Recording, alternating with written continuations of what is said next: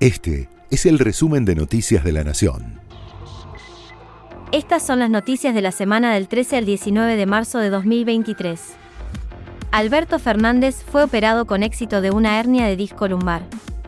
El presidente acudió este jueves a la tarde al sanatorio Tamendi, donde se le realizó un bloqueo radicular para disminuir el dolor que lo aqueja como consecuencia de una hernia de disco. En un comunicado, la Unidad Médica Presidencial, que comanda el doctor Federico Saavedra, informó que luego de la intervención el presidente se retiró hacia la residencia de la Quinta de Olivos donde continuará con los controles correspondientes. En el día de ayer ya retomó actividad dentro de la agenda presidencial, aunque el episodio obligó a suspender los encuentros que el mandatario tenía programados para los próximos días y que incluían un viaje a Chaco y a Entre Ríos. La inflación de febrero fue del 6,6% y superó el 100% interanual por primera vez en más de 30 años.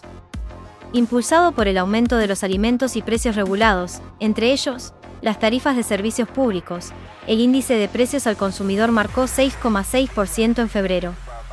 El incremento interanual fue de 102,5%.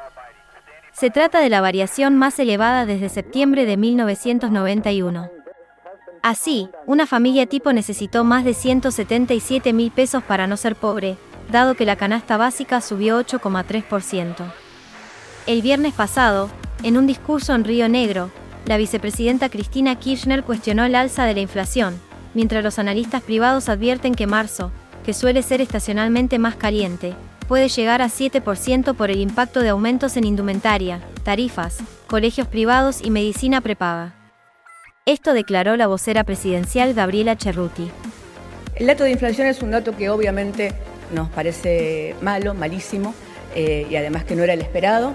Así que el gobierno sigue con su compromiso firme de terminar, eh, de avanzar en controlar los precios, en controlar la inflación, en bajar, en que vayan bajando los precios, en que, en que vaya bajando la inflación y que no sigan aumentando los precios. Es un dato que yo les puedo dar explicaciones, pero por supuesto las explicaciones no son excusas frente a quien tiene que ir todos los días al almacén y se encontró con este aumento. Hay una explicación, la explicación es que la sequía hizo aumentar el precio de la carne, el aumento del precio de la carne que fue de más de 20 puntos, influyó en casi un punto en la medición general de la, de la inflación y también de alguna manera pasó con los lácteos. Los precios que están en el régimen de precios más controlados o de precios justos no sufrieron aumento en, en el FMI aceptó flexibilizar la meta de reservas por la sequía.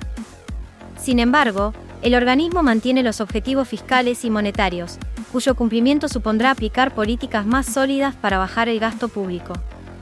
En ese sentido, pidió que se mantenga el cronograma de eliminación de subsidios a las tarifas. Ecuador expulsó al embajador argentino, el gobierno reaccionó en espejo y echó al representante de Guillermo Lazo en Buenos Aires.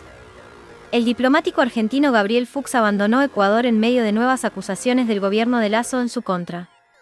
Fue declarado persona non grata tras la fuga, desde la Embajada Argentina, de una exministra de Rafael Correa, condenada por corrupción. Según las autoridades ecuatorianas, Fuchs mintió y entregó información inconsistente sobre la fuga de María de Los Ángeles Duarte, la exministra sentenciada por corrupción, que estaba asilada en la Embajada Argentina en Quito, pero que apareció el lunes en Caracas. Esto dijo el canciller. La Cancillería ecuatoriana, el gobierno ecuatoriano, han tomado la decisión esta mañana de llamar a consultas a nuestro embajador en Argentina. El embajador en Argentina llegará en las próximas horas a nuestro país, el embajador eh, Monge. Eh, el Ecuador acaba de entregar al embajador Gabriel Fuchs de Argentina en Ecuador una nota verbal en la que nuestro país ha tomado la decisión de declararlo persona no grata. Se le ha dado un tiempo prudente para su salida del país. A pesar de que se habían pronosticado varios días de lluvias, el calor sigue sin dar respiro y la demanda eléctrica volvió a subir este viernes, en el que se llegaron a registrar, según el Ente Nacional Regulador de la Electricidad, un total de 50.828 usuarios que permanecían sin suministro. En el área de concesión de Edesur se registraron 47.282 cortes, y en el área de Edenor contabilizaron 3.546. Hay usuarios que arrastran la situación hace varios días, alcanzando el miércoles un pico de 110.000 usuarios de la ciudad de Buenos Aires y el conurbano bonaerense desprovistos del suministro eléctrico. Este viernes, usuarios afectados por las interrupciones se concentraron desde las 19 en la esquina de Acoite y Avenida Rivadavia, en el barrio porteño de Caballito.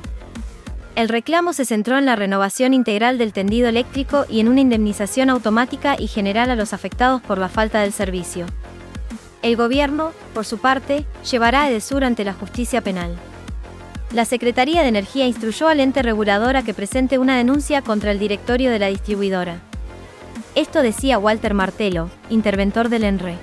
Hemos iniciado el proceso de revisión de todos sus eh, desvíos contractuales, habida cuenta de que lo que notamos, por lo menos desde que asumí en septiembre de este año, es una concurrencia, diríamos, semanal de eventos que dejan sin servicio a cientos de miles de usuarios.